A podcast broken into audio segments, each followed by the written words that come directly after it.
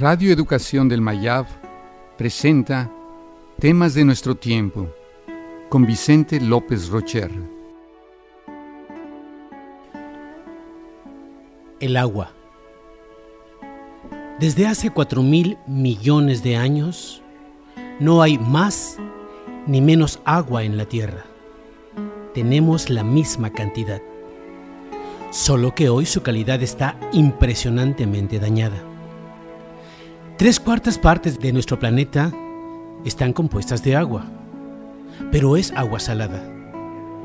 El sol entra a nuestro rescate, calienta y evapora las aguas del mar, las transforma en nubes y luego en lluvias y nieve.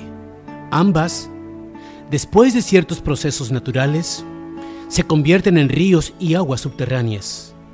Esas son las que el ser humano puede utilizar. Pero aunque el agua es un derecho fundamental para toda la humanidad, más de mil millones de personas no tienen fácil acceso a ella. Más de 2.500 millones no cuentan con ningún medio para tratarla y 10.000 personas mueren diariamente de enfermedades vinculadas con el agua. Diariamente arrojamos al mar 2 millones de toneladas de desperdicio 80% de los desperdicios industriales son arrojados al mar sin ningún tratamiento.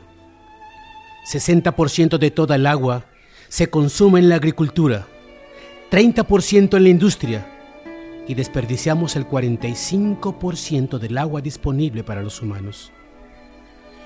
Aunque es la riqueza entre las riquezas, hoy es la amenaza más grande para todos y es la más terrible de las injusticias.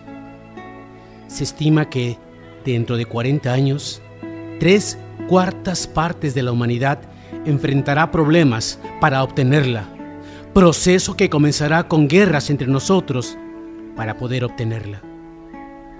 Tenemos las alternativas, conocemos las respuestas, pero no las aplicamos, porque en vez de tratarlo como un problema moral y ético, lo vemos como un problema económico.